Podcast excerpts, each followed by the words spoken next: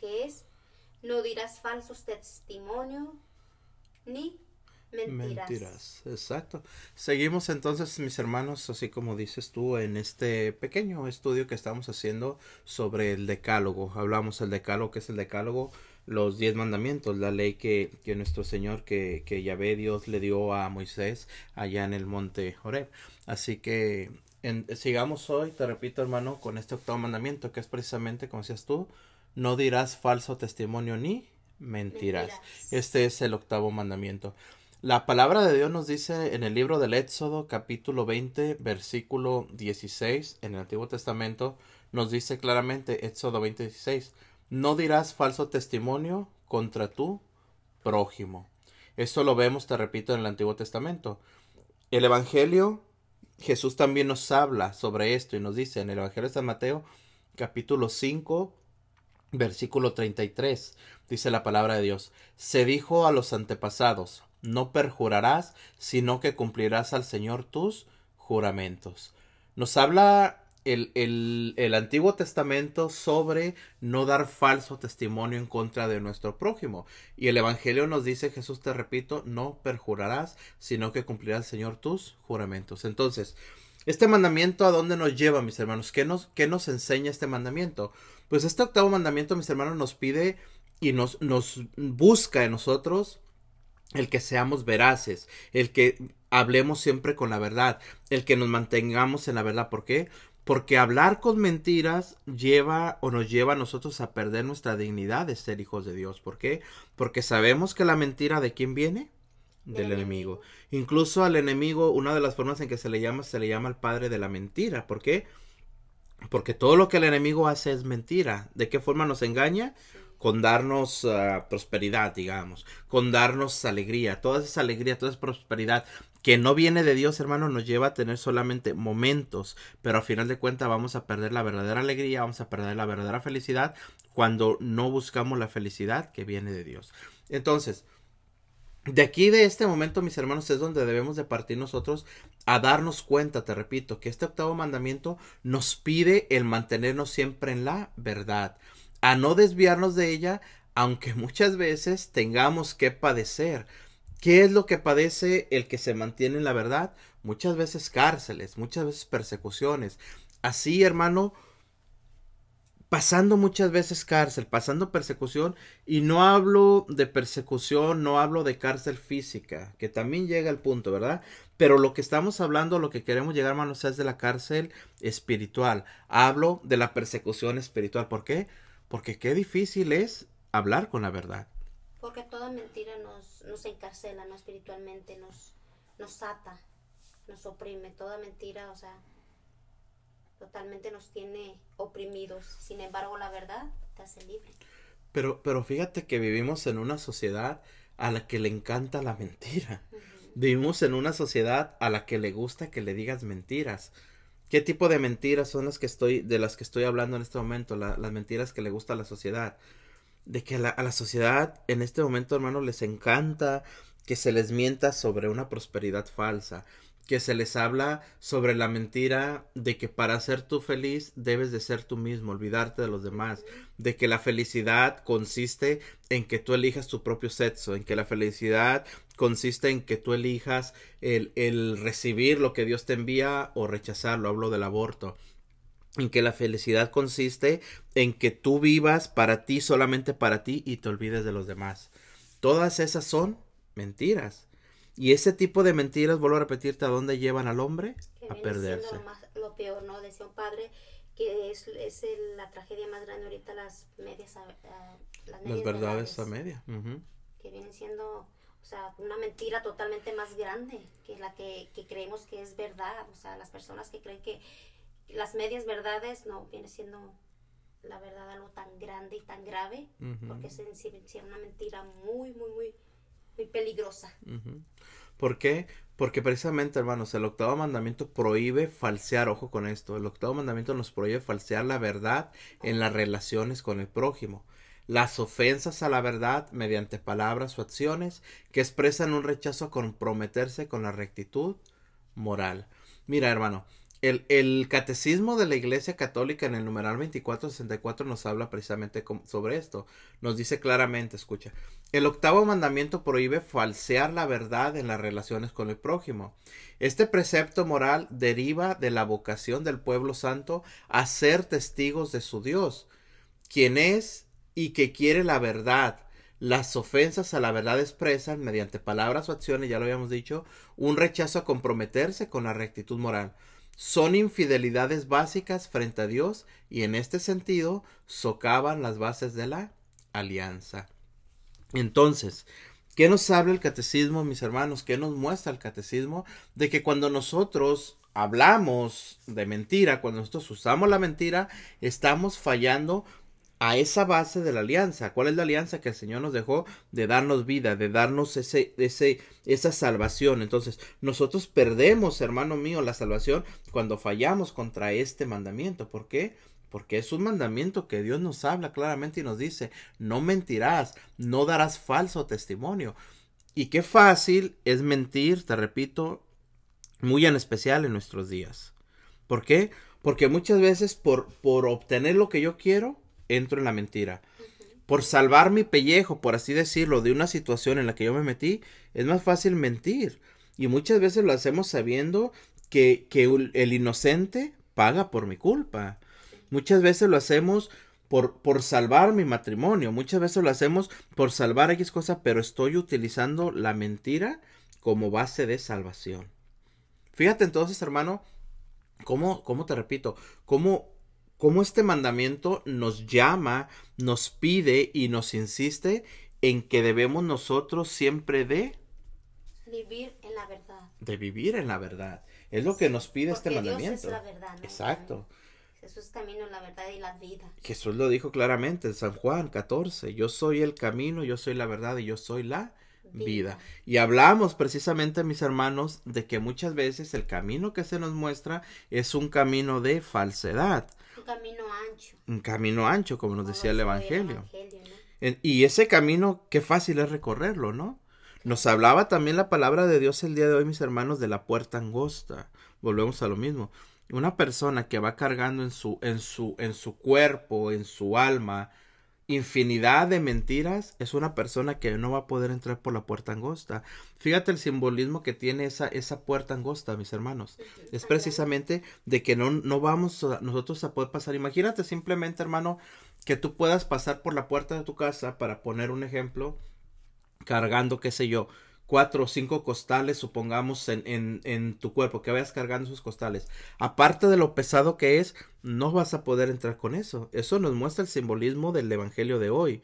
De que nosotros tenemos que arrojar, tenemos que tirar, tenemos que deshacernos de esa carga, de esos costales, en el ejemplo que pongo, para poder entrar, porque si no, no podemos. Porque y la puerta angosta es, seguir a Jesús, ¿no? Y Jesús es verdad. Y todo aquel que quiere seguir a Jesús tiene que caminar en la verdad. En la verdad, exacto. Mira, el, el, catecismo nos marca nuevamente en el numeral 2465, cuando se nos habla que tenemos que vivir en la verdad, nos dice el, el catecismo. El Antiguo Testamento lo proclama. Dios es fuente de toda verdad, pues su palabra es verdad. verdad. Su ley es verdad. Tu verdad de edad en edad, nos dice en el Salmo 119. Puesto que Dios es, es, es Él, verás, perdón, nos dice en Romanos 3.4. Los miembros de su pueblo son llamados a vivir en la verdad. Entonces, si nosotros hemos conocido a un Dios que es verdadero en sus acciones, que es verdadero en sus palabras, ¿por qué? Porque lo hemos dicho varias veces.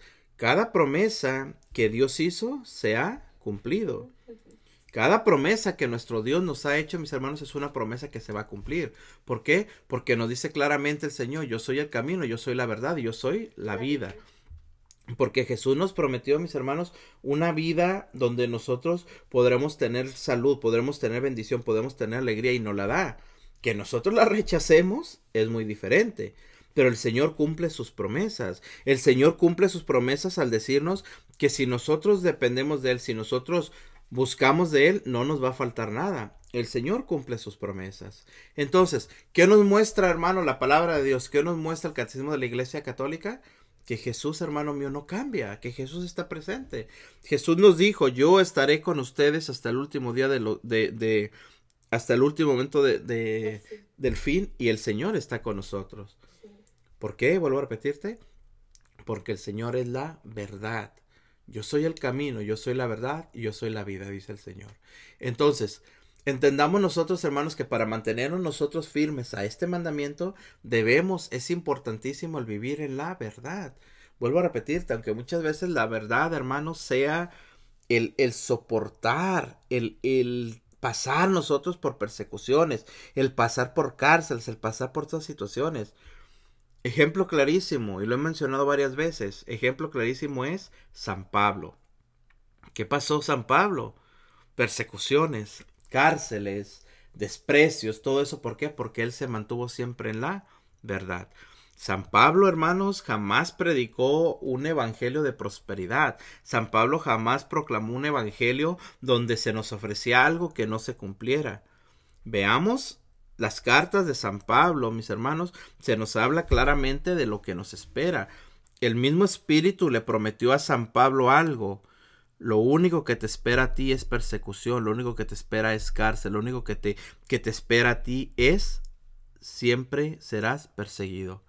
Fíjate cómo aquí se muestra algo claramente. El Espíritu Santo no le promete a San Pablo prosperidad, no le promete a San Pablo una vida de alegría, no le, promete una vida de martirio.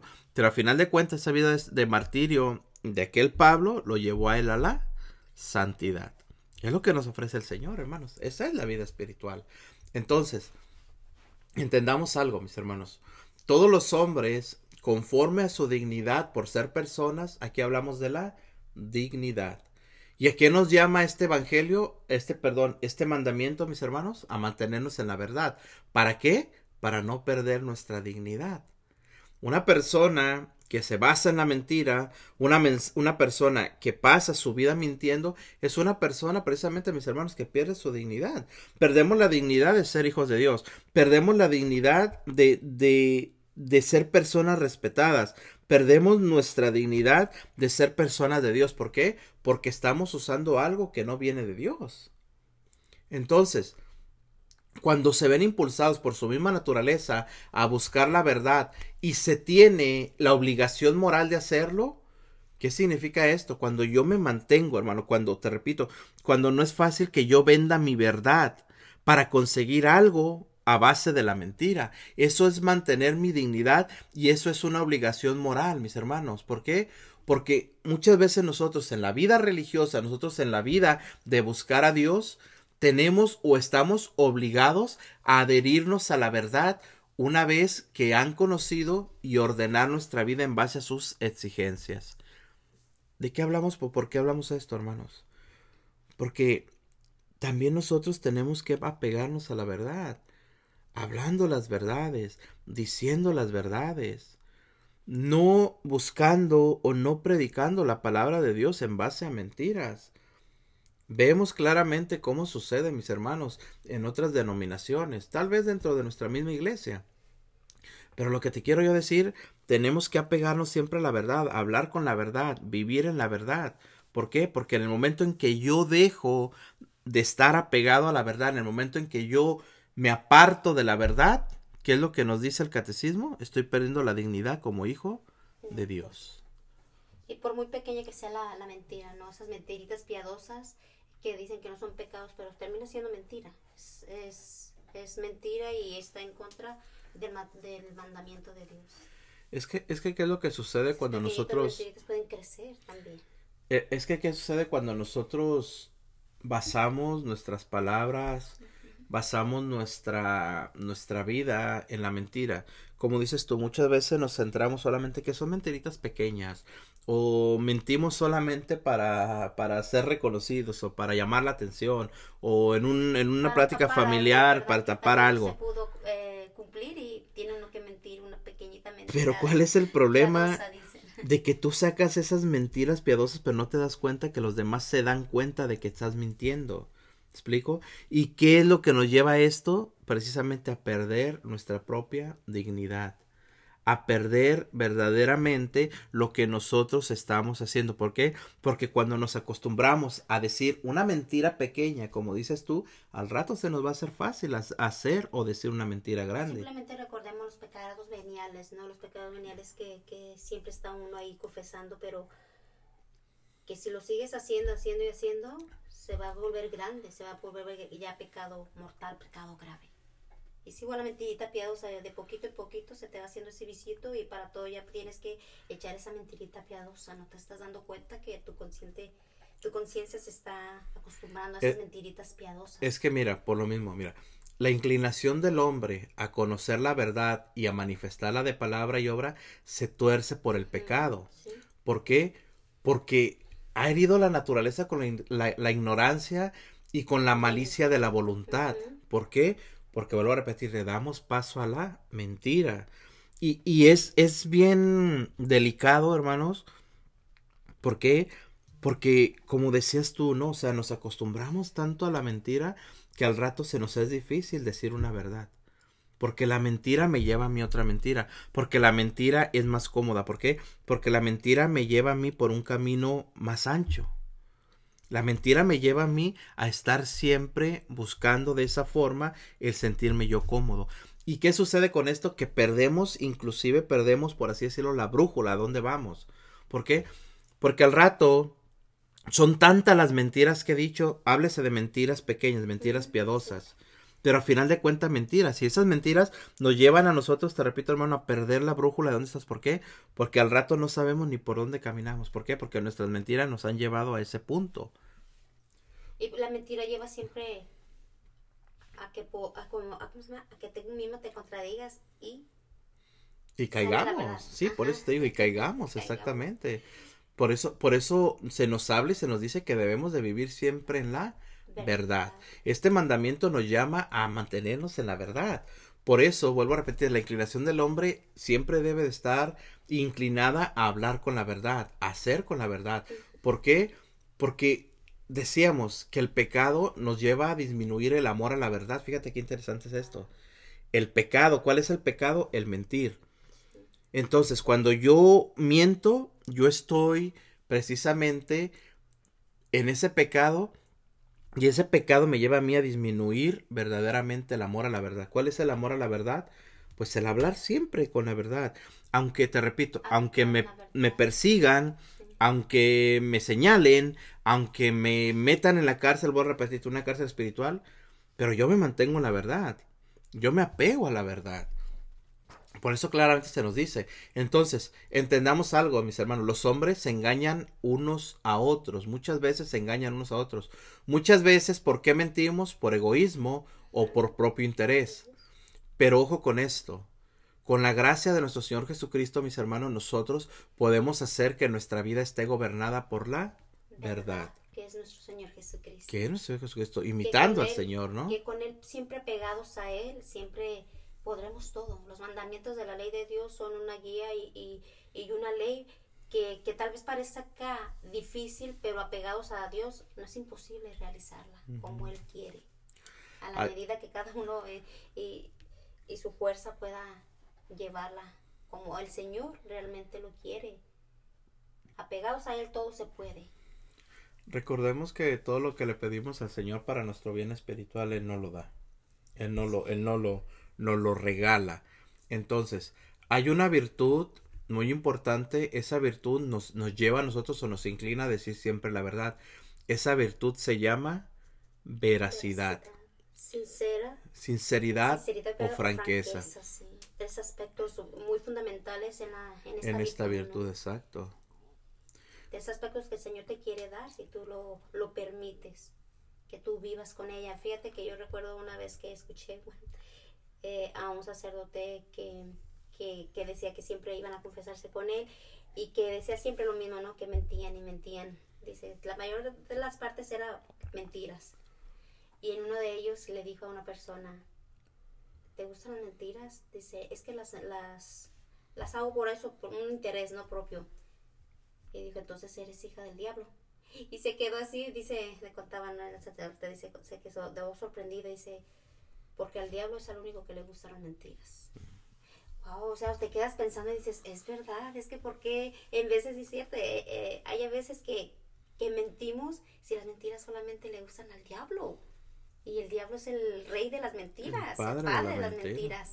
Mientras Dios camina en la verdad, Él nunca anda ni con una mentirita piadosa ni con una mentira pequeña. No, Él siempre caminó en la verdad. Y, denunciaba la verdad. Que es verdad. El único que le agrada, dice, ¿eres hija del diablo? ¿Por qué? Así comentaba el padre. ¿Por qué estás mintiendo? El único que echa mentiras es el diablo wow, si te quedas pensando y dices, oh, Dios mío, ni las mentiritas piadosas son buenas.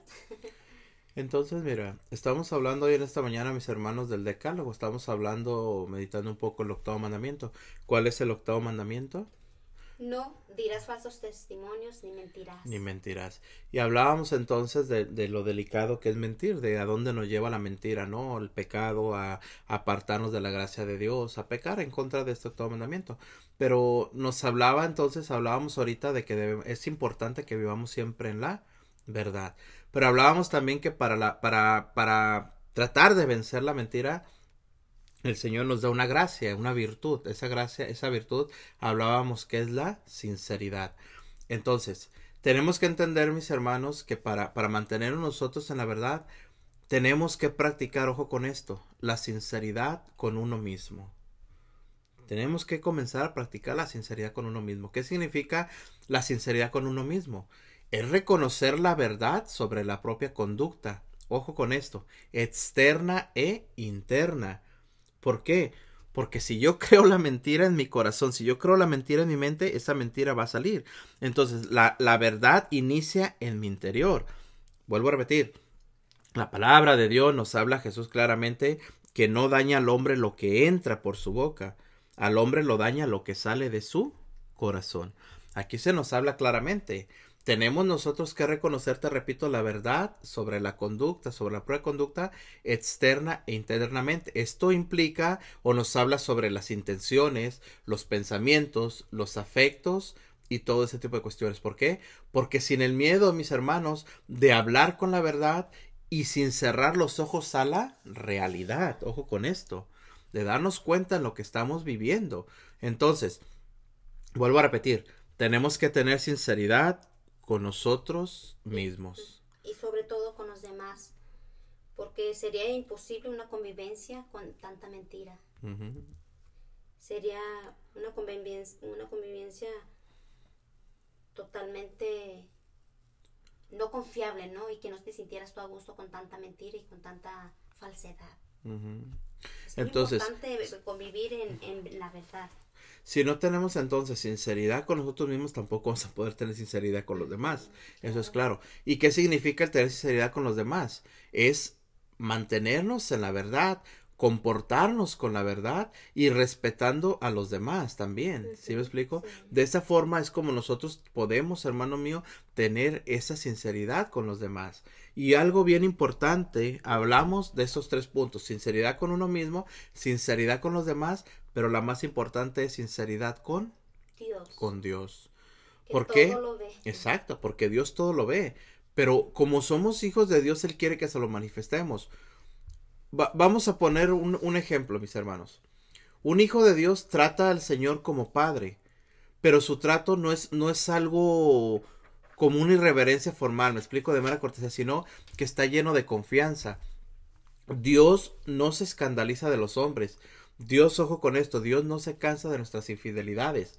Nuestro Padre del cielo, ¿qué es lo que hace? Él nos perdona cualquier ofensa. Cuando el Hijo vuelve de nuevo a Él, cuando se arrepiente y pide perdón, nuestro Señor es tan amoroso que previene nuestros deseos de ser, de ser perdonados y se adelanta abriéndonos los brazos con su gracia. ¿Cómo vemos o cómo podemos poner ejemplos sobre esta forma cuando tenemos sinceridad con Dios? El ejemplo importantísimo es el de la parábola del hijo pródigo. Aquel hijo, ¿qué es lo que hace? Reconoce. Y no solamente reconoce, sino que regresa a los brazos de su padre. ¿Y qué es lo que hace el padre? Lo abraza, lo recibe, no lo rechaza, ojo con esto. Entonces esto es lo que, lo que nos mueve, esto es lo que nos pide, esto es lo que nos enseña el Señor cuando nosotros nos damos cuenta de nuestro pecado que estamos haciendo, en pocas palabras, cuando disponemos, cuando nuestras palabras están llenas de mentira, mis hermanos, cuando nuestros actos están llenos de mentira, ¿qué es lo que hace el Señor? Nos da la fuerza para regresar a Él.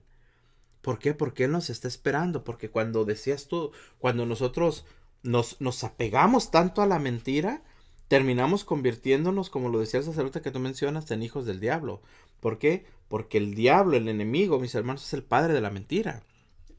Cuando yo practico la mentira, estoy dándole poder al enemigo sobre mí, ¿cierto o no? Y háblese de mentira pequeña, de mentira grande o de mentira que daña a los demás. Cualquier tipo de mentira es darle poder al enemigo sobre mí mismo. Porque, el, el, mandamiento no nos habla, no nos dice, no nos enseña de pecados, uh, de, perdón, de mentiras pequeñas o de mentiras grandes. Mentira es mentira.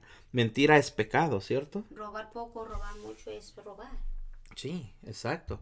Entonces, tenemos, te repito, esta, esta gracia, esta virtud nos habla de la sinceridad con uno mismo, de la sinceridad con los demás, pero sobre todo dijimos de la sinceridad con Dios. Entonces, para que, para que esta sinceridad se manifieste, mis hermanos, tenemos nosotros que mantenernos siempre, te repito, en la verdad. Y también apegarnos, ojo con esto, a tener verdad y caridad. En la, en la Sagrada Escritura, mis hermanos, se nos enseña y se nos habla claramente de que es preciso decir la verdad con caridad. La sinceridad de lo que hablábamos, como todas las virtudes, se ha de vivir por amor y con amor a Dios y a los hombres, con dedicadeza y comprensión.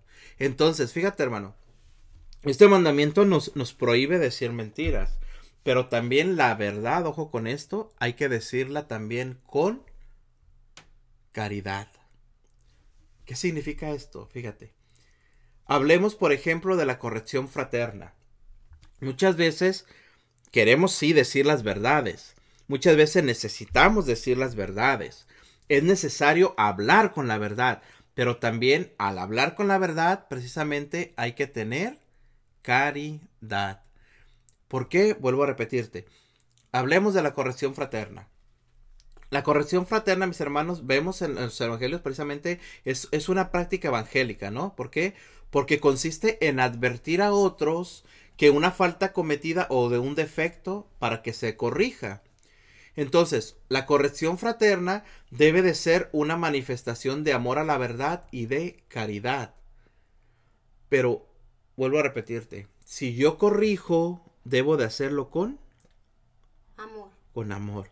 No puedo yo corregir para señalar, debo de corregir para buscar la corrección de mi hermano. Eso es una verdad. Muchas veces el callarnos también implica pecado, porque es pecado de omisión. Entonces estamos nosotros llamados, hermanos, a hacer corrección fraterna. Pero vuelvo a repetirte, si no usamos la corrección fraterna movidos por la piedad, estamos fallando también. Entonces aquí la importancia, mis hermanos, de, de, de, tener, te repito, de buscar la verdad también con la corrección, pero vuelvo a repetirte, movidos por la caridad. Por el amor, ¿verdad? Por el amor, exactamente. al hermano, no al, al estarlo juzgando sus hechos, sus, lo que se le está pasando o, realizando en su vida, sino corregirlo con amor. Es que debemos de tener sencillez precisamente de lo que hablamos con el, en el trato hacia los demás, ¿no?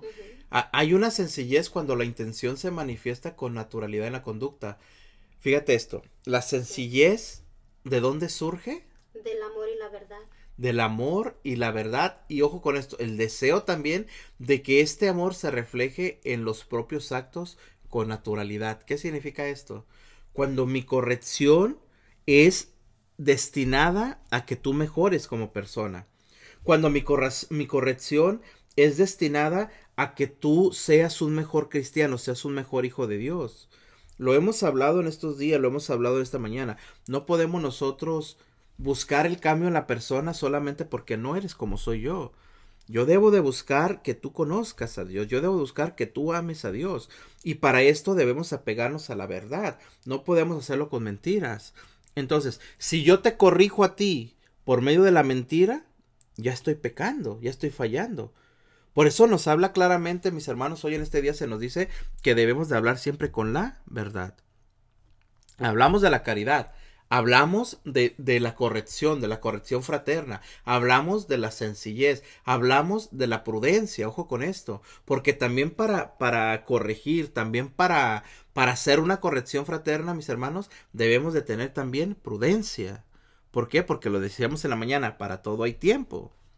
Hay tiempo para hablar, hay tiempo para callar, hay tiempo para escuchar, hay tiempo para estar alegres, hay tiempo para estar tristes. Esto no lo dice la palabra de Dios. Entonces, ¿de dónde vienen esos tiempos? Los tiempos que el Señor pone. Pero si no estamos en oración, si no buscamos al Señor, la guía del Señor, mi corrección no va a ser fraterna, mi corrección va a ser movido por la carne. ¿Por qué? Porque nos dice claramente, mis hermanos, que debemos nosotros de tener cuidado en la forma que corregimos. movidos por la prudencia. Prudencia. Para que esas sean realmente verdaderas virtudes de cada uno de nosotros. Exacto. Prudencia y amor, caridad, sencillez, todo eso necesitamos cada uno de nosotros para poder corregir al hermano con esa corrección fraterna y cumplir la corrección fraterna, fraterna, perdón, que el Señor nos muestra en su palabra. Exacto. La corrección fraterna. Y, y, fíjate que para todo esto que estamos hablando, el, el, mantenernos en la verdad, vuelvo a repetirte, porque este octavo mandamiento, ¿qué es lo que nos prohíbe? Decir mentiras, ¿cierto? Y levantar falso testimonio contra los hermanos. Para mantener nosotros en la verdad, mis hermanos, necesitamos mucho la sinceridad y la humildad. ¿Qué es la sinceridad? Hablar siempre con la verdad. Está en el camino de la verdad y la humildad. De la humildad, sobre todo esto, camino de la humildad.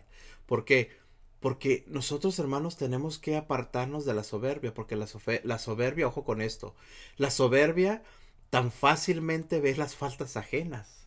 Wow. ¿Qué es lo que hace la soberbia? Ver las faltas ajenas. wow, Ver las faltas ajenas. Exacto. Fíjate en esto. Es aquí, te repito, cuando, cuando volvemos a lo mismo, ¿no? O sea, si yo me dedico a ver tus faltas, si yo me dedico a ver tus fallas, si yo me dedico a ver la forma en la que hablas, la forma en la que vistes, la forma en la que buscas a Dios, la forma en que comulgas, la forma en la que vas a misa, la forma en la que haces, lo que hay en mí es soberbia. ¿Por qué? Vuelvo a repetirte, porque a mí no me interesa que tú busques a Dios. A mí lo que me interesa es que tú seas como yo. A mí lo que me interesa es que tú vistas como yo visto. A mí lo que me interesa es que tú hables como yo hable. A mí lo que me interesa no es corregirte con amor y caridad. Lo que me interesa es corregirte para que seas como yo. Y ojo con esto, esto nos, no estamos hablando de la soberbia, mis hermanos. ¿Por qué? Porque la soberbia, claramente te lo repito, nos dice que la soberbia es tan fácil para ver las faltas ajenas. Ojo con esto, la soberbia nos hace ver las faltas ajenas, pero también nos hace exagerarlas o incluso inventarlas. Wow, qué grande, ¿verdad? Es Sí. La mentira, la soberbia, ¿no? Que nos La lleva mentira. a ello. La mentira nos lleva a la soberbia y hasta exageramos y ya inventamos, ¿no? ¿Y por qué? Porque te repito, la misma mentira, hermano, nos hace creer que, que yo estoy en el camino espiritual. Hablando, hablando del hábito espiritual, exacto. La misma mentira me hace creer que yo soy perfecto, me hace creer de que, de que yo soy amado por Dios. ¿Me explico? De que yo soy especial para Dios. ¿Lo somos? Claro que lo somos. Pero todos en general. Dios no, no, no rechaza a nadie. Dios no, no evita a nadie. Todo lo contrario. Dios nos ama. ¿Me explico? Pero la misma mentira me hace a mí creer de que yo estoy perfecto, de que yo soy un, un, ejemplo a seguir, de que yo soy, por eso te repito, buscamos muchas veces la corrección en los demás para que seas como yo, para que mires en mí un espejo de cómo debes de ser tú. Eso es lo que hace la soberbia, hermanos. Por eso es que se nos habla claramente que, que exageramos en los demás, ¿en qué? En que no dejamos ser felices a los demás por como ellos son. ¿Por qué? Porque no estás bien. Porque tú no haces las cosas bien, porque tú no vistes bien, porque tú no hablas bien, porque tú no actúas bien. Es por eso que se nos dice, el, la soberbia nos hace ver las faltas ajenas, nos hace exagerarlas o nos hace incluso inventarlas. Fíjate qué interesante, hermano. Y vuelvo a repetirte, ¿de dónde surgen todos estos malos sentimientos? De la Mentira. mentira. De esa mentira que se nos fue metiendo en la cabeza, que se nos fue quedando en el corazón y que nos hace ver en nosotros la perfección. Fíjate, hermano, qué interesante es esto, de verdad. Y ello también lo podemos ver así como en el ejemplo de los padres, ¿no? De, de cuando los padres este, quieren que sus hijos sean como ellos.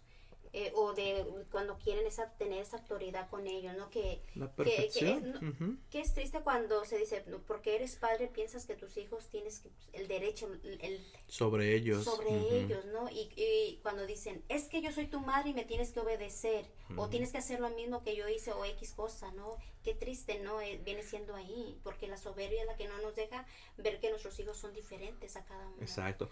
Va- vamos, vamos a O sea, suponer. me da tristeza porque he escuchado otros temas que donde dicen que, porque yo soy tu madre me tienes que obedecer, o sea, se me hace triste, pues, es soberbia de los papás.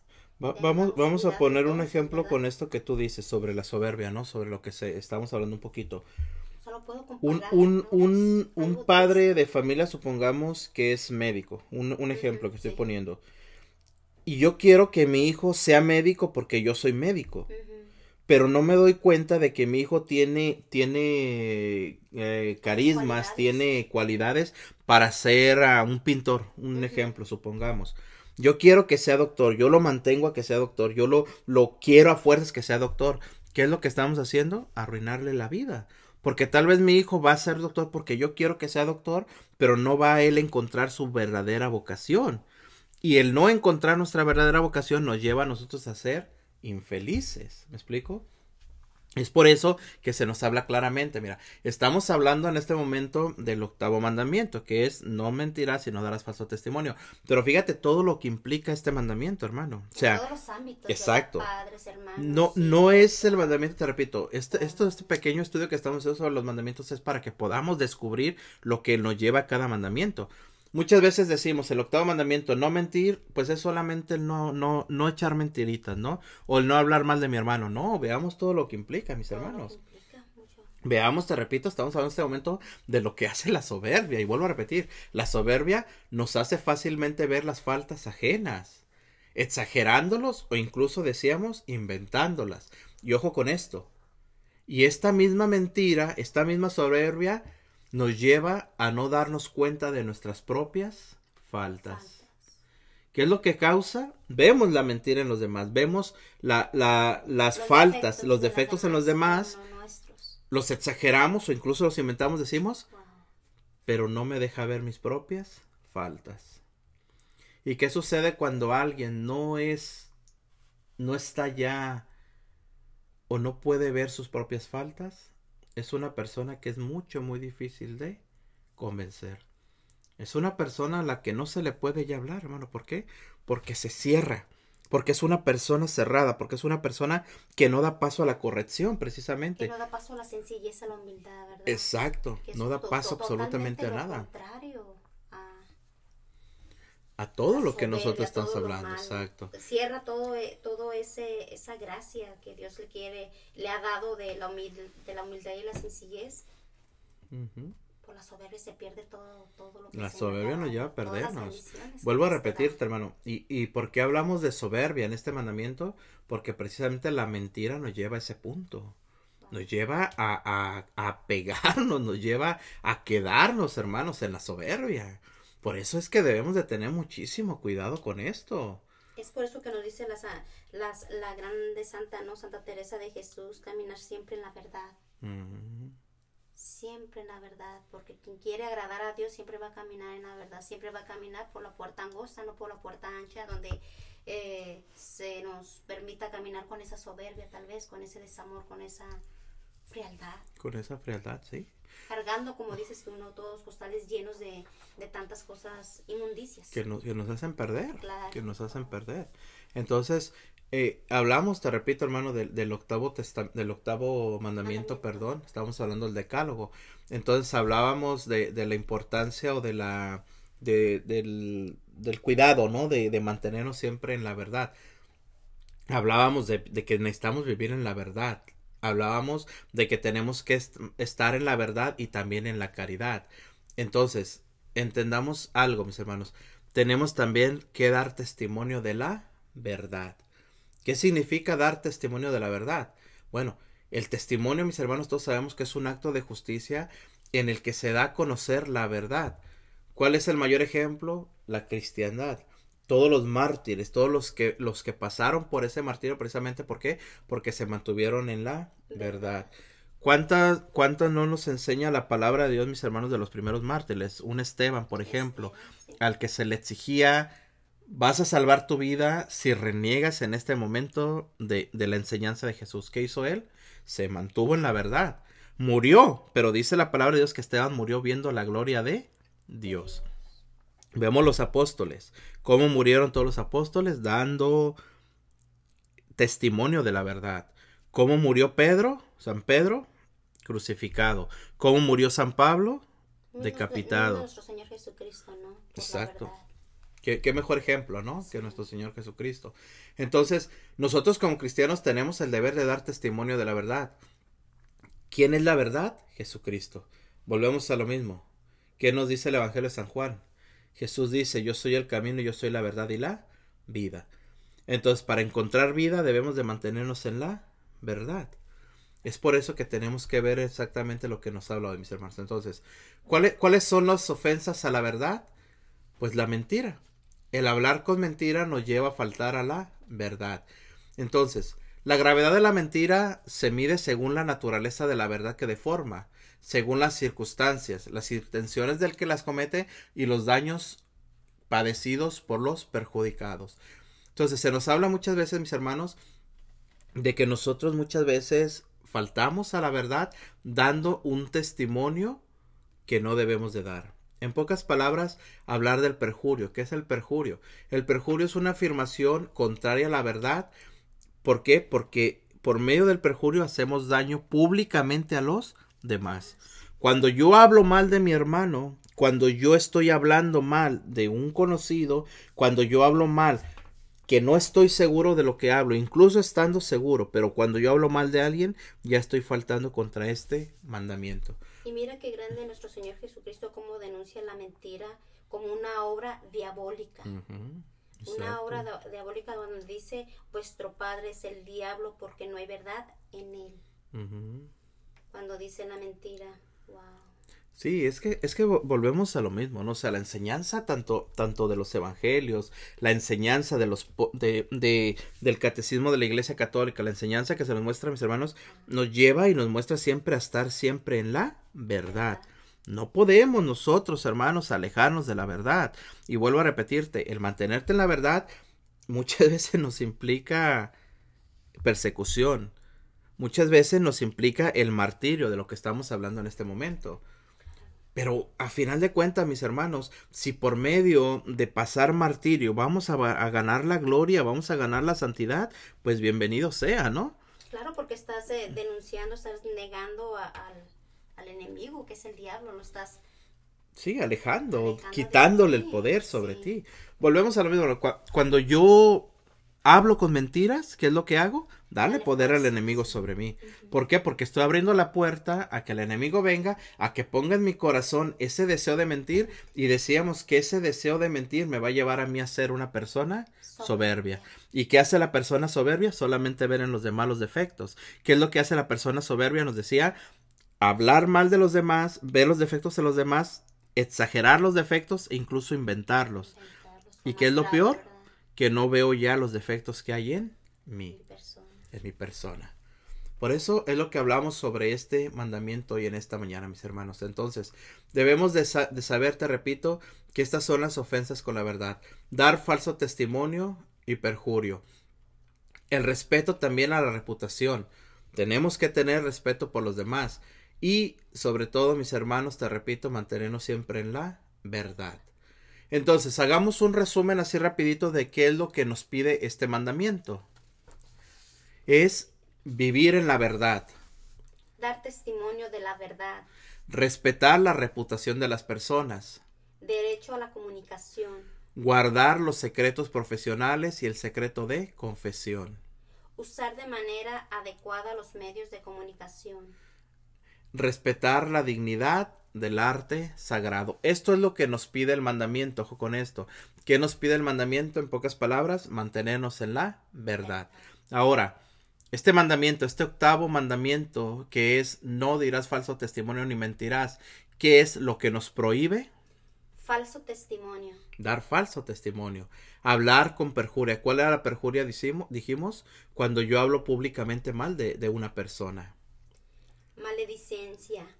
Hablar de los defectos de las personas. Hablar de los defectos de las personas. Tener un juicio temerario. ¿Qué es un juicio temerario? Cuando yo hablo sin tener conocimiento verdadero. Calumniar. Ojo con este. La adulación. ¿Qué es la adulación? Hablar excesivamente bien de los demás buscando un fin que no es el que esa persona mejore. Cuando yo me dedico a, adularte, cuando yo me dedico a decir todo lo que tú haces está bien, todo lo que tú haces está bien. ¿Por qué? Porque eso me lleva a mí a la soberbia. Eso me lleva a mí a, a pensar que de verdad todo lo que yo hago está exageradamente bien. Es bueno hablar bien de lo de tus virtudes, claro que es bueno, pero también en exceso es malo, mis hermanos. Entonces, hablamos de la adulación, hablamos también que nos prohíbe la vanagloria y nos prohíbe la mentira en general. La mentira en general. Pequeñas, chiquitas, con intención o sin intención, pero la mentira en general. En general. Entonces, Entendamos, mis hermanos, que este octavo mandamiento, que es no dirás falso testimonio ni mentirás, nos lleva a cada uno de nosotros precisamente a mantenernos en la verdad, a buscar la verdad y a vivir siempre en la verdad. Así que, pues, este es un pequeño estudio que hemos tenido hoy, hermanos, sobre este, este octavo mandamiento. Y pues también recuerda, hermano, invitándote a que nos acompañes cada día. Recuerda, Estamos aquí en www.angelesdediosradio.com, tu radio católica digital. Y bueno, dándole la gloria a nuestro Señor Jesucristo por medio de la predicación de la palabra de Dios, por medio de las redes sociales, mis hermanos, por medio de esta, esta estación de radio. Así que recuerda, te esperamos de lunes a viernes, hermano, aquí en tu programa Oración, Salud y Vida y dándole también la gloria a nuestro Señor Jesucristo. Recordemos que el día, el día de mañana, con el favor de Dios, tendremos a Fray Nelson, como lo tenemos cada miércoles. El día de mañana nos trae un tema muy interesante y nos habla precisamente Fray Nelson Medina sobre... Es como eh, desenmascarando la estrategia del demonio para oscurecer metas y fines. ¿Cómo podemos nosotros eh, descubrir esa estrategia que el demonio quiere para que nosotros no podamos cumplir nuestras metas y el fin de cada uno de nosotros, el fin que Dios quiere para cada uno de nosotros? Así es, mis hermanos. Y bueno, pues seguimos, te repito. Así